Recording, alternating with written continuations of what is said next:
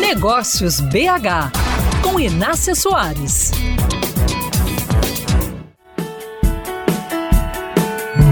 Não há negócio que resista ao tempo sem adaptações, sem melhorias. Tudo bem, há negócios que tentam resistir, mas aí nós já conhecemos o resultado: é perda gradativa de clientes até o custo ficar maior que o faturamento. Hoje destaca o setor de mídia out of home, que com a chegada dos celulares estremeceu, mas não se rendeu.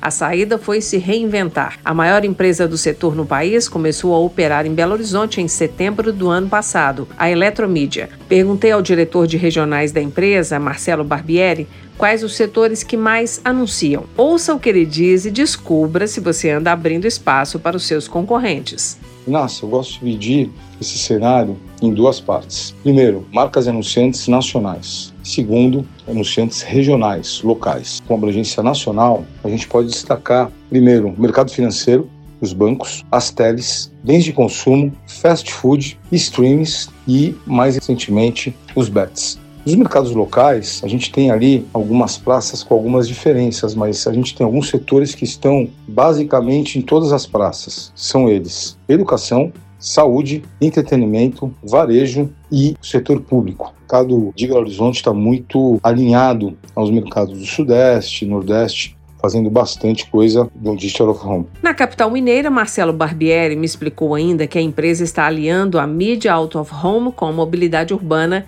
e investindo em estações de bicicletas compartilhadas e ciclovias e também já tem quase mil telas digitais instaladas em elevadores de prédios comerciais e residenciais.